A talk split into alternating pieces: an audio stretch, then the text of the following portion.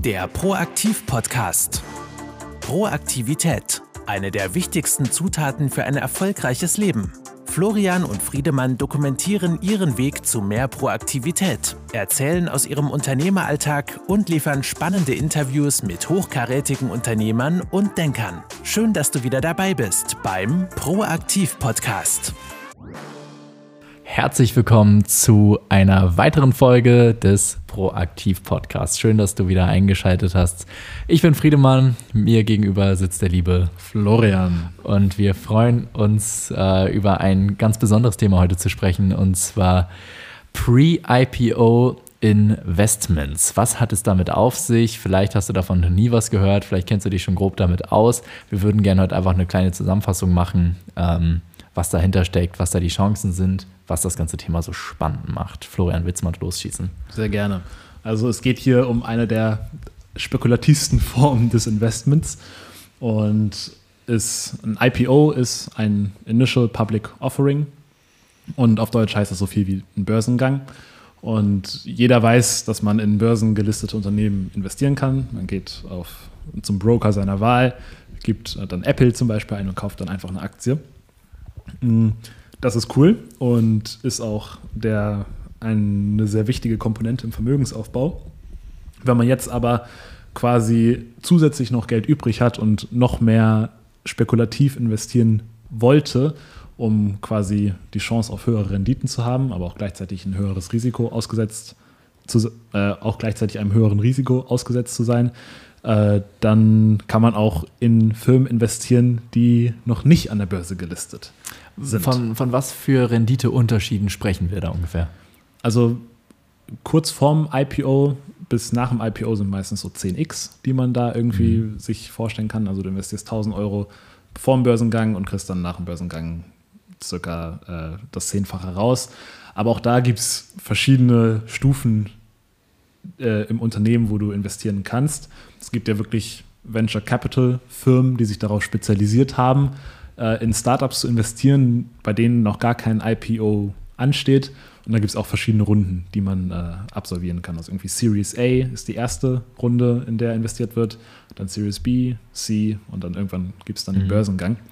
Und das machen die Startups, um Geld einzusammeln und auch vielleicht um strategische äh, Investoren an Bord zu kriegen, weil wenn ich ein Startup habe und Frank Thelen mir anbietet, äh, bei mir zu investieren, dann finde ich es natürlich super cool, als wenn irgendjemand anderes mir die gleiche Summe bietet, der vielleicht kein so gutes Netzwerk hat wie Frank Thelen zum Beispiel.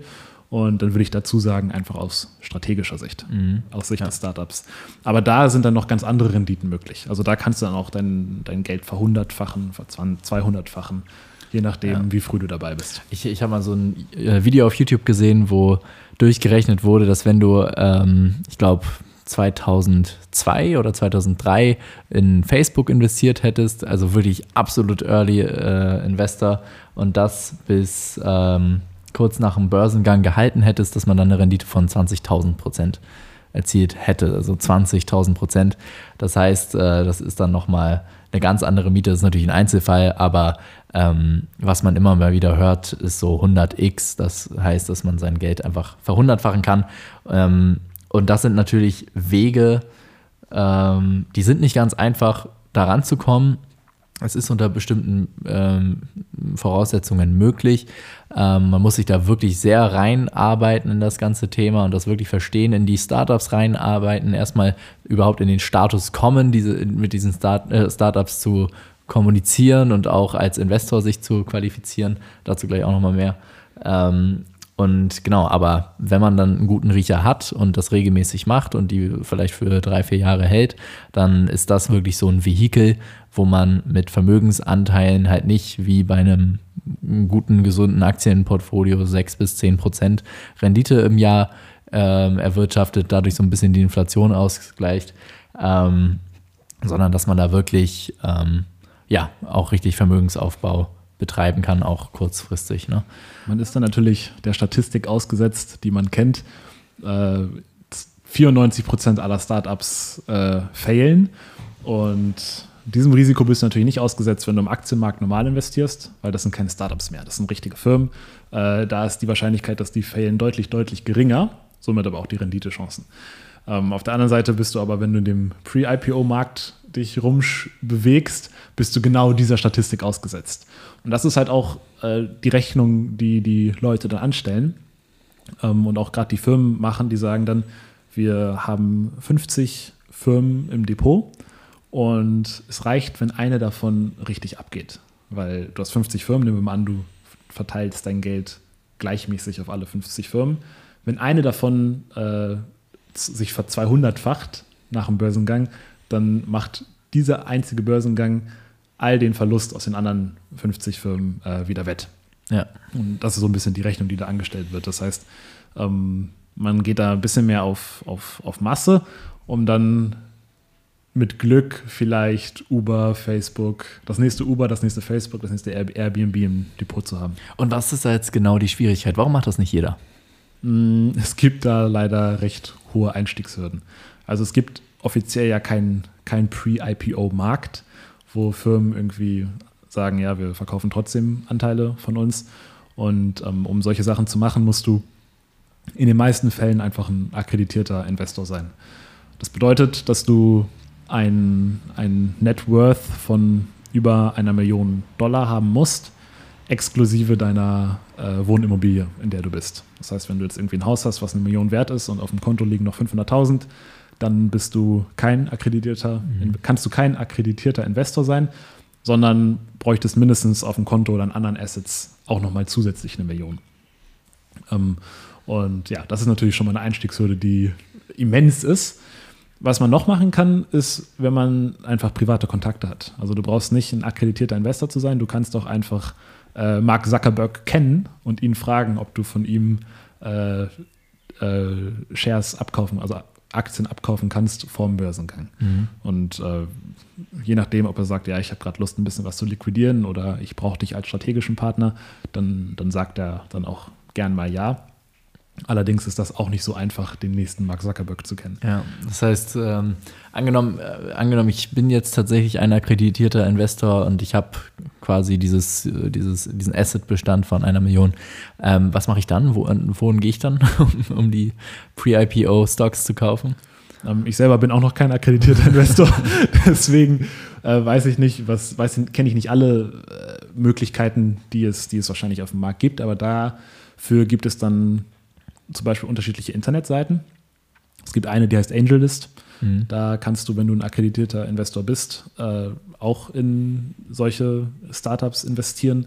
Ich glaube, Wish, ich glaube, das kennen viele, äh, Wish wurde darauf äh, äh, finanziert oder auch teilweise darüber finanziert. Äh, gelistet auf jeden Fall gelistet, und quasi genau. bekannt gemacht genau. und ja, ja genau, da kam viel Trubel drüber. Äh, Ring auch, das was von Amazon für eine Milliarde gekauft wird wurde. Also da sind viele Startups und auch sehr viele hochqualitative, in die man dann investieren kann und dann auch tatsächlich ein Stück vom Kuchen abhaben kann, sollte es dann erfolgreich werden. Ja, okay. Und ähm, wie, wie mache ich das, wenn ich kein akkreditierter Investor bin? Ich möchte jetzt ein paar Startups kennenlernen, ähm, Networken, Fühler ausfahren. Äh, wo wende ich mich dahin, um solche Leute kennenzulernen? Ja, das Networken ist ein guter Start. Da muss man sich dann vielleicht überlegen, wo finde ich denn diese, diese Einzelperson? Allerdings ist das Umfeld gerade so im, in einem Hype-Modus, also diese ganze VC-Schiene ist so im, im, im Hype, dass, glaube ich, den Startups es nicht am Funding fehlt. Die müssen einfach eine öffentlich äh, eine, mhm. eine, eine äh, Funding-Runde ausschreiben, dann melden sich drei große äh, Venture Capital Firmen und dann gehen die mit denen, weil die einfach äh, das große Netzwerk haben. Dann kannst du natürlich noch Glück haben, dass du irgendwie als Business Angel, so heißen die, äh, irgendwie angesehen wirst. Das sind dann oft auch wieder sehr reiche Einzelpersonen, die sagen, okay, ich will jetzt auch mich irgendwie äh, daran beteiligen an dem Startup. Beispielsweise Frank Thelen. Genau, beispielsweise Frank, äh, Frank Thelen ist beides. Frank Thelen ist Business Angel und hat aber auch eine Venture Capital Firma. Mhm. Ähm, der hat also das ganze Programm. Aber ich glaube, die die Gründer von, von Zalando oder so, die machen das zum Beispiel auch. Also die äh, sind auch Business Angels und sind dann als Einzelpersonen unterwegs. Und meistens hat man irgendwie ein Venture Capital Unternehmen, was dich backt und noch irgendwie zwei, drei Business Angels, die du aus strategischer Sicht an Bord hast. Aber jetzt für, für mich als den etwas kleineren Mann noch, ähm, ist es recht schwierig, da, da ranzukommen. Was man machen kann, es gibt unterschiedliche Seiten, wo auch Aktien quasi auf dem Sekundärmarkt gehandelt werden. Es gibt da zum Beispiel die Seite Equity Zen. Und das ist so ein, so ein Mittelmann. Da kannst du von beiden Seiten ankommen. Einmal ich als Investor würde gerne äh, Anteile von kleinen Firmen kaufen. Und äh, auf der anderen Seite können Mitarbeiter von solchen Firmen, die, die in Aktien teilweise kompensiert werden, die können ihre Aktien da liquidieren. Weil wenn ich jetzt irgendwie bei, äh, was ist denn nicht, bei SpaceX arbeite und kriege auch Anteile von dem Unternehmen, äh, dann ist es zwar schön, dass ich diese Anteile habe, aber ich kann sie ja nicht zu Geld machen, weil sie noch nicht gehandelt werden. Und dann kann ich zu Equity Zen gehen und meine Anteile dort anbieten und dann kann ich als kleiner Investor da Anteile kaufen. Mm, verstehe, ja. So klein darf ich auch nicht sein, weil die Mindesthürde ist 20.000 Dollar. Mhm. Aber es gibt noch ein paar mehr solcher Seiten. Es gibt noch Republic, ist auch so eine Seite, wo man auch äh, verschiedene äh, Startups in der Early Stage finanzieren kann. Mm, da kannst du auch verschiedene Krypto-Projekte, glaube ich, finanzieren. Und von solchen im Kryptobereich gibt es noch DAO Maker. Das ist auch eine Seite, wo man äh, verschiedene Projekte im Kryptobereich vom, vom offiziellen Staat äh, unterstützen kann und somit quasi auch ausgesetzt ist, dem Risiko ausgesetzt ist, aber auch gleichzeitig der Chance. Ich bin hier gerade auf republic.co. Ich kannte die Seite jetzt noch nicht vorher. Äh, ist das da auch mit einer ähm, mit einem Mindestinvest von 20.000 ungefähr oder? Ähm, ich glaube, das Mindestinvest, das wird von den Firmen äh, bestimmt. Das ja. kann aber auch bis äh, 100 Euro gehen. Also 100 Euro Mindestinvestments habe ich da auch schon cool. gesehen. Ja. Also das ist ein bisschen mehr demokratisch. Ja, ich glaube, das kann tatsächlich eine sehr interessante, sehr interessante Lösung sein. Es sieht auf den ersten Blick hier zumindest sehr, sehr cool aus. Ähm, dann gibt es ja noch so Services, wie ähm, beispielsweise der Angel Business Club, der ja auch ähm, ein sehr ausgetüftetes ähm, Empfehlungsprogramm hat und von dem man immer wieder hört. Ähm, das Prinzip dahinter ist, man zahlt einen monatlichen Beitrag von 80 Euro oder 400 Euro oder sonst was, kann man sich aussuchen. Und ähm, davon wird ein Teil einbehalten als Gebühr. Bei den 80 Euro wären das 10 Euro und der Rest wird einem dann gut geschrieben als Anteile in ähm, Pre-IPO-Startups. So, der, das, der Vorteil und gleichzeitig auch Nachteil ist, ist, dass man wirklich nur diese Gebühr zahlen muss und man bekommt ähm, dann quasi einfach nur diese Anteile gut geschrieben. Man hat dann einen Zugang auf einer Website und kann dann sehen, okay, so und so viele Anzei äh, Anteile hat man jetzt von den Firmen. Ähm, der Nachteil ist, man kann sich die Firmen nicht selber aussuchen. Man kann dann später nachkaufen, aber diese Gebühr äh, oder dieser Beitrag, der wird von denen in Firmen investiert, die die sich auch nur aussuchen. Und ich glaube, Angel Business Club hat jetzt irgendwie aktuell 15 äh, Startups im Portfolio. Das heißt, da ist jetzt, äh, und, und das wird dann auch gleichmäßig irgendwie in alle investiert. Ähm, und genau, das heißt, man hat da sehr wenig, sehr wenig Kontrolle drüber. Und außerdem, du kriegst das Geld auch nicht wieder raus. Es sei denn, du, ähm, ja, es sei denn, eine von diesen Firmen macht tatsächlich dann irgendwann ein IPO und dann würde es zu einem Liquidations, Liquiditionsereignis ähm, kommen können. Ansonsten ist es im Grunde genommen, na, also ja, man gibt sehr viel Verantwortung, sehr viel Vertrauen ab an diese, diese Firma, die dahinter steht und ähm, zahlt dafür dann entsprechend auch eine gute Gebühr für die. Und ja, würde ich jetzt, finde ich jetzt persönlich nicht so attraktiv, aber theoretisch, wenn man sagt, ey, komm, die 80 Euro im Monat, ähm, einfach, dass ich da eventuell die Chance drauf habe, dass da vielleicht doch auch ein Startup dabei ist, was richtig abgeht. Und wenn die dann IPO machen, hat man dann vielleicht aus dem Beitrag, weiß ich nicht, auch 20x oder so gemacht, was man dann insgesamt eingezahlt hat. Kann dann auch ganz nett sein. Aber ist jetzt für mich persönlich jetzt nicht irgendwie so das Nonplusultra. Genau, dann haben wir noch über Coins geredet. Und zwar, das ist ja so ein bisschen das Äquivalent äh, quasi zu Pre-IPO-Investment in Firmen, dass man quasi Pre-Market investiert in Währung, in Form von Kryptowährung.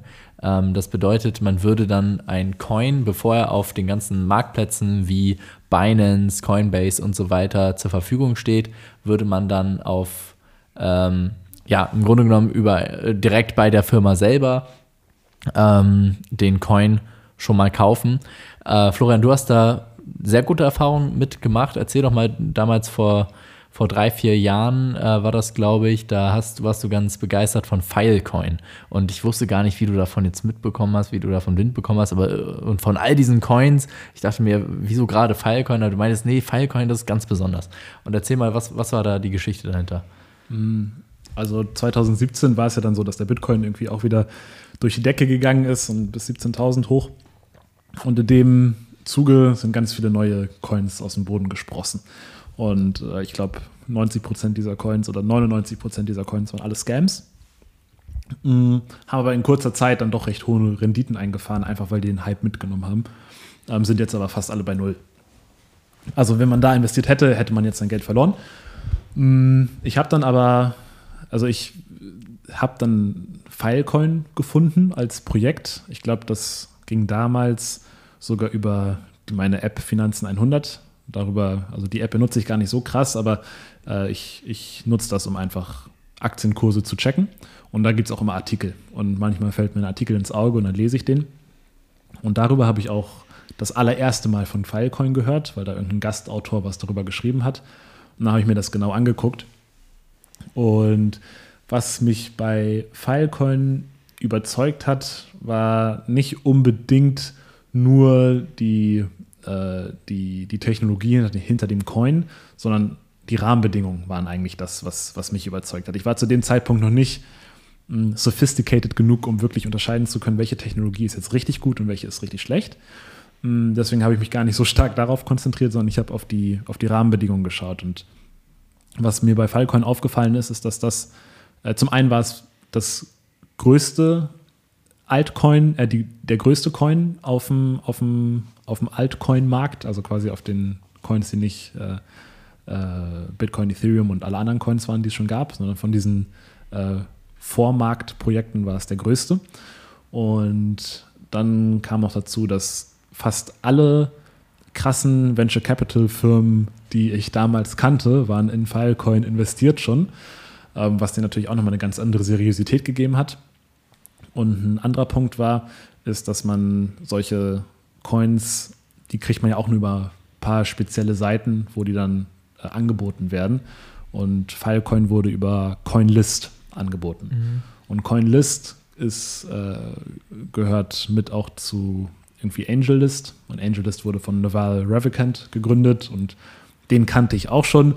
Das ist auch einer mit äh, sehr viel Ansehen in der Investorenszene. Sprich, ich wusste auch, okay, dass äh, die Seite, auf der der Coin angeboten wurde, ist gut. Äh, die Leute, die in den Coin investiert haben, waren gut. Woher hattest du von den VCs, die da schon drin waren, erfahren? Dass, äh, wenn man, wenn man Filecoin eingegeben hat in Google und ein bisschen sich durch die Seiten geklickt hat, hat man das herausgefunden. Ja. Und das dritte, was mich überzeugt hat, war das, das Team hinter Filecoin. Das war kein No-Name-Team, sondern das waren auch alles äh, sehr bekannte Entwickler, die auch schon wieder einen Namen hatten, den sie zu verlieren hatten. Das heißt, da war mir auch klar, das sind Leute, die geben ihr Bestes, um das wirklich zum Erfolg zu führen. Das Problem an der Sache war, ich war mir sehr sicher, aber ich hatte kein Geld, weil ich all mein Geld zu dem Zeitpunkt in den Start unserer Firma gesteckt hatte. Mhm.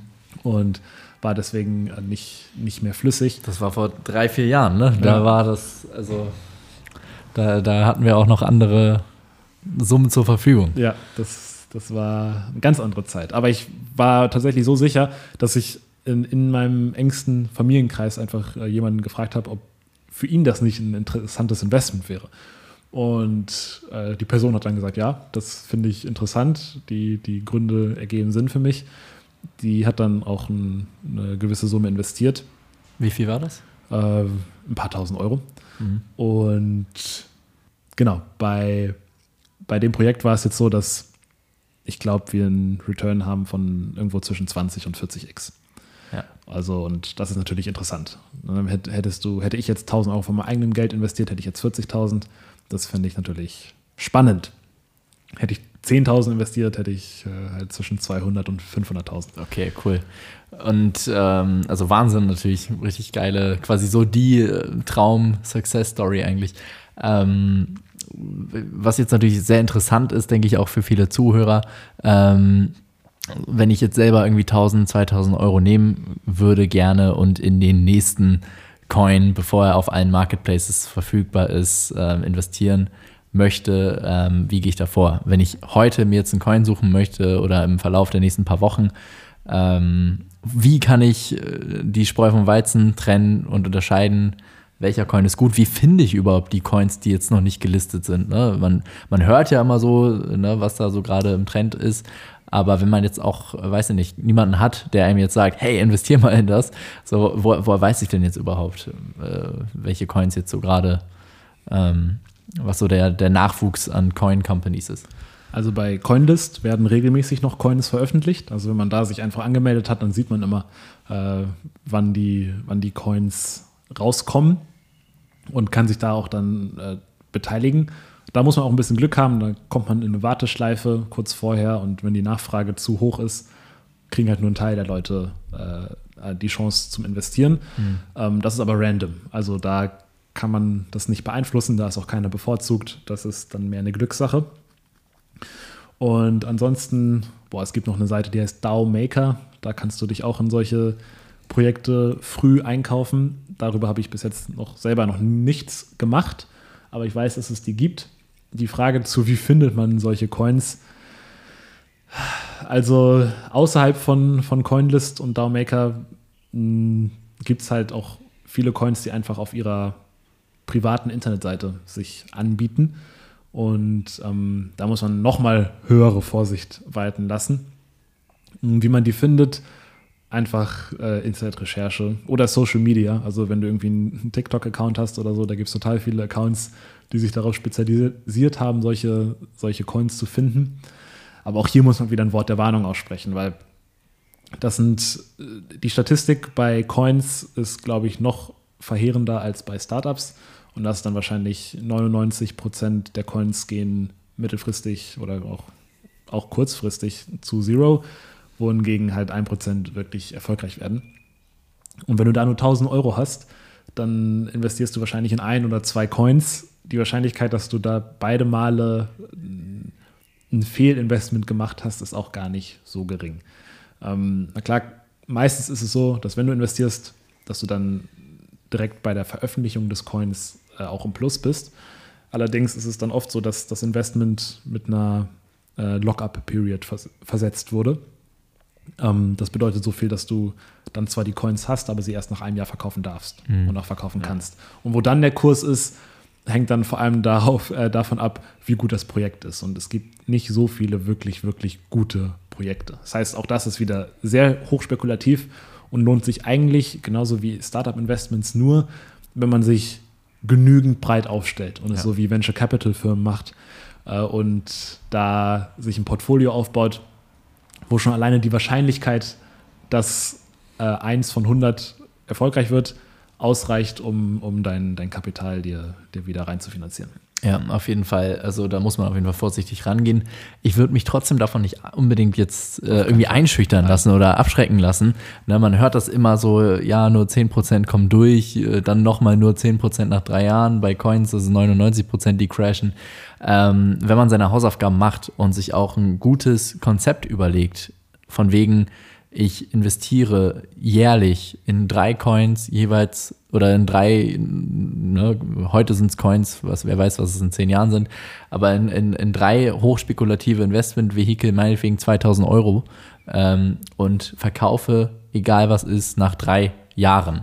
So beispielsweise. Wenn man sich das so festlegt und sich dann da wirklich auch dran hält ähm, und dann auch gar nicht so viel auf die Kurse schaut, sich nicht so viel ähm, dann von dem beeindrucken lässt, was dazwischendurch passiert. Vorher gut die Hausaufgaben macht, schaut wie du das, ne, wer glaubt noch an den Coin, wer ist schon investiert, ähm, was ist das für eine Technologie, was ist das für ein Team dahinter. Dann denke ich mal, klar hat man keine Garantie, dass es funktioniert, aber wenn man es sein lässt, dann hast, hast du auf jeden Fall die Garantie, dass es nicht funktioniert. Nicht funktioniert. dementsprechend, ähm, ich finde, das ist so ein Vehikel, weil ähm, klar, in ETFs investieren ist fein und gut, sollte man machen, ne? gar keine Frage. Ähm, aber bis du davon was hast, dann bist du 50, 60, 70. Also wenn du quasi heute 20, 30 bist, dann willst du ja nicht nochmal 30, 40 Jahre warten, bis du die Kohle hast, ne? Der, oder dein Return von deinen Investments. Nicht das nur, ist nicht genau nicht nur. Das ist auch gut, das ist auch wichtig, ne? Eine gesunde Altersvorsorge, gerade wenn man das selber in die Hand nimmt. Ne? Die meisten Selbstständigen zahlen ja auch keine, ähm, hier kriegen, kriegen, kriegen ja auch keine Rente. Ne? Ähm, dementsprechend ist es wichtig, dass man sich darum kümmert, gar keine Frage. Aber solche Investments würde ich trotzdem nicht außen vor lassen, sondern da ähm, ja, das ist einfach so, wenn man, also es ist besonders gut, wenn man auch wirklich interessiert ist an solchen Firmen, solchen Coins und so, wenn man sich da einfach regelmäßig mit beschäftigt und dann ähm, sich irgendwie vornimmt, ja, gezielt zwei, drei Investments im Bereich 1.000 bis 5.000 Euro, vielleicht, wenn man mehr hat, auch 10.000 Euro da reinzustecken und dann auch einfach ruhen lassen. Nach drei Monaten bist du raus, äh, nach drei Jahren bist du raus. Und dann, ähm, denke ich mal, kann man da auf jeden Fall ähm, auch ja einiges mitnehmen. Oft reicht es ja, wenn du einmal richtig Genau. ge gewettet hast. Mm, Eine Sache, die ich noch vielleicht den Zuschauer mit an die Zuhörer mit an die Hand geben kann, als äh, Evalu Evaluationskennzahl. Da gibt es viele Sachen. Schau auf jeden Fall darauf, wer ist das Team, wer hat noch investiert und worüber werden die angeboten. Das sind so drei Sachen, die auf jeden Fall irgendwie stimmen müssen. Und dann und auch das Prüfen, weil auf die Webseite kann ich immer schreiben, dass, äh, keine Ahnung, äh, Frank Thelen oder Barack Obama investiert hat. Prüfen, ob es auch wirklich so ist. Und dann, wenn man sich den Coin anguckt, auch äh, die, sich die Marktkapitalisierung anschauen. Also oft, ich sehe das jetzt oft, dass dann irgendwie heißt, oh, der Coin kostet nur 0,00001 Cent. Wenn er zu einem Euro geht, dann bin ich Millionär, wenn ich nur 100 Euro investiere. Ähm, das stimmt, aber dass er 0,00001 Cent kostet, sagt eigentlich nichts darüber aus, ob er teuer oder günstig ist. Man muss sich die dahinterstehende Marktkapitalisierung anschauen. Und das bedeutet so viel wie, ähm, also die, die wichtige Kennzahl, um zu unterscheiden, ob es teuer oder günstig ist, ist nicht der Preis eines Coins, sondern die Marktkapitalisierung, die dahinter steckt. Und die errechnet sich daraus, dass man sagt, okay, wie viel kostet ein Coin? Und dann multipliziert mit, wie viel Coins gibt es auf dem Markt. Und dann hast du deine Marktkapitalisierung. Und ähm, zum Beispiel auch als Beispiel, äh, Bitcoin kostet 50.000 momentan, oder ich weiß es gerade nicht, ich habe lange nicht mehr geschaut, aber der kostet, sagen wir, 50.000 und hat eine Marktkapitalisierung von ungefähr einer Trillion. Und Ethereum hat eine Marktkapitalisierung, also 1 Trillion, also einer Billion, äh, 1 Trillion. Und Bit Ethereum hat ungefähr die Hälfte der Marktkapitalisierung, oder hatte sie mal, ich habe jetzt auch da lange nicht mehr reingeschaut, aber kostet nur 1600 Euro.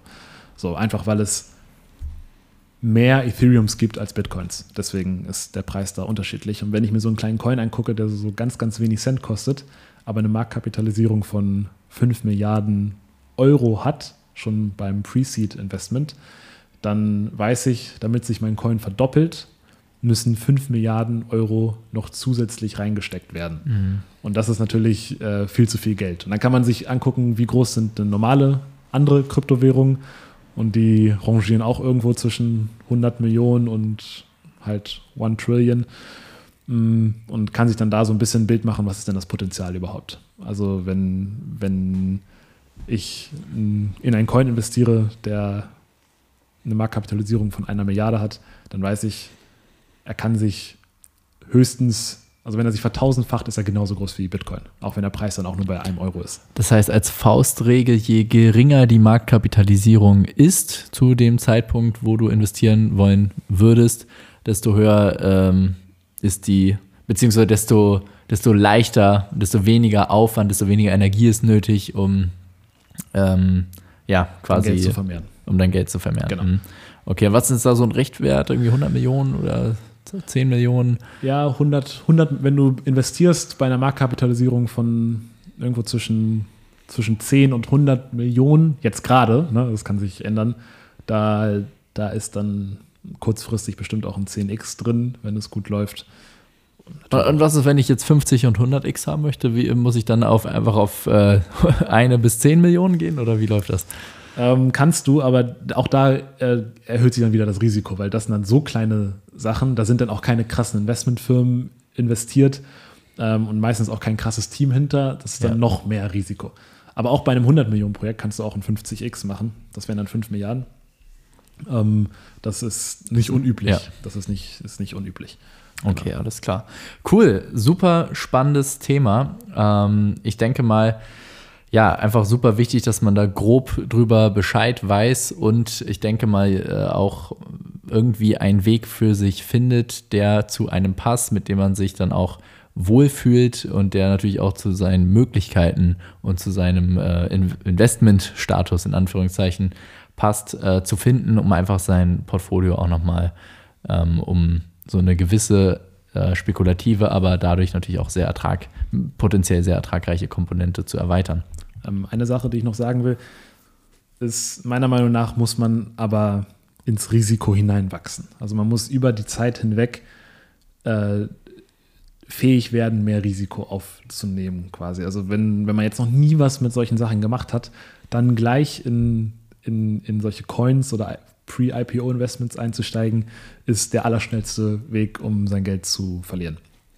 Ähm, da, wenn, wenn solche Kapitalmärkte eine ökologische Nische wären, dann wäre das Tier, die Gier, perfekt darauf angepasst. Mhm. Also Gier ist da wirklich tödlich, weil dann denkt man, oh wow, jetzt lässt man sich von seinen Emotionen leiten, von seiner Gier leiten und trifft dann meistens oder eigentlich zu 100 Prozent die falschen Entscheidungen. Und ich, ich bevorzuge es da immer quasi, äh, sich langsam dahin hochzuarbeiten. Also ich fange an damit, wenn ich noch gar nichts mache, fange ich erstmal an, Geld zu sparen. Dann nach zwei Monaten fange ich an, statt nur Geld zu sparen, äh, mir einen ETF-Sparplan aufzusetzen. Dann fange ich mal irgendwann an, in Einzelaktien zu investieren. Dann werde ich da vielleicht mal so ein bisschen spekulativer, aber ich baue mir meine Basis von unten auf und gehe von sehr, sehr sicher bis hin zu hochriskant.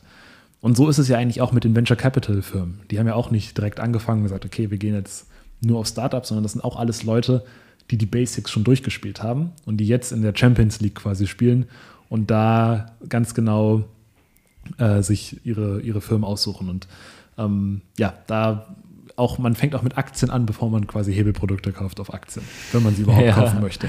Ja, das und, ist auch nochmal so ein Thema. Ne? da können wir auch mal einen Podcast drüber machen. Äh, und deswegen, wenn man noch nichts gemacht hat, plädiere ich sehr, sehr stark dafür, quasi über den Zeitraum hinweg ähm, erstmal fähig von Risiko zu werden, um dann sich solchen Investments mit Spielgeld äh, zu widmen. Ja, sehr, sehr weise Worte und äh, ich denke auch ein gelungener Abschluss für diese Folge. Ähm, ja, lieber Zuhörer, falls du jetzt ähm, oder liebe Zuhörerin, falls du jetzt ähm, jemanden im Hinterkopf hast, dem diese Folge vielleicht auch hätte weiterhelfen können oder gefallen hätte, dann freuen wir uns darüber, wenn du kurz auf Teilen klickst, den Link kopierst oder sonst wie ähm, ja, einem oder vielleicht zwei Freunden von dir davon erzählst. Und ja, dadurch erreichen wir mehr Leute, äh, können hoffentlich mehr Leuten helfen. Und ähm, ja, so viel. Vielen, vielen Dank, dass du wieder eingeschaltet hast. Wir freuen uns jetzt schon aufs nächste Mal und bis bald. Ciao. Bis bald.